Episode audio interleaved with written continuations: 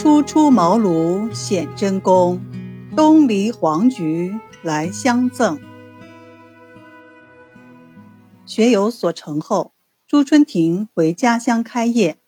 虽然病人不少，但感到发展前景有限。于是他来到上海，以一指禅功诊治内外妇儿伤等各科疾病。一九二五年，国画大师吴昌硕右侧偏瘫，久治不愈，无比苦恼。听说朱春亭专用一指禅治疗半身不遂，后来又从报纸上看到了他的广告，于是请来一试。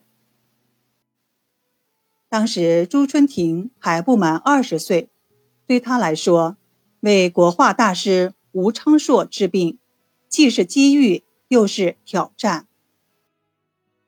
他自信满满的来到吴老家，切脉看舌苔。问了一些起居饮食的情况，说道：“吴老年事已高，且有痰湿在身，内气已虚，腠理不密，使风邪之气乘虚而入，成此疾患。”吴老忙问：“以您的经验，我的病能治好吗？”朱纯听说：“您的手足虽然拘谨，但尚能活动，幸好为右侧偏瘫。”又时日不多。古人云：“半身不遂，男女皆有。”此患男忌左，女忌右，所以您的病推拿就可以治好。吴昌硕听了，如释重负。随后，朱春婷取丁巴氏，将全身的真气运至于手太阴肺经。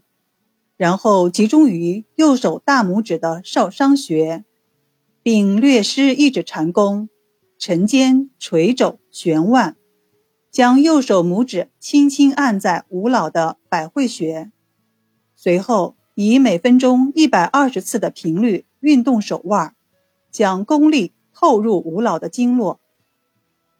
吴老微合双目，自觉体内有股细流，如行云流水。时行时止。朱春亭拇指边的少商穴与吴老的百会穴越贴越紧，几乎融为一体。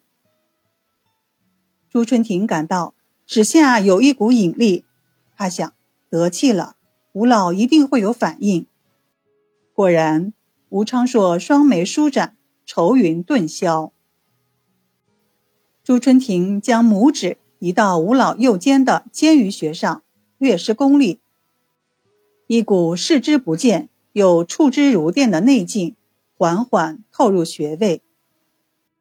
朱春亭的指力如同一个能量泵，一紧一松，促使气血行至吴昌硕瘫而无力的右臂。那僵硬的关节开始微动，苍白萎缩的肌肤略显微红。吴老大喊一声。妙哉！随后，吴老问道：“您刚才在我的头顶心，现在又在我肩头推按，这两个地方是穴位吗？”朱春婷说：“是的，头顶穴又名百会穴，它是全身经脉集中的地方。古人认为该穴可治百病。战国时期，神医扁鹊为国太子。”治疗突然昏死休克的险症，就是针灸按摩这个穴位。肩头这个穴叫肩俞，是治疗手臂不遂的要穴。朱春亭推拿了三刻钟后，吴老感觉通体舒畅，手脚轻松。一个月后，吴老瘫废数月的右手已经灵活如初，能够挥动画笔了。两个月后，吴老的手就可以挥洒自如了。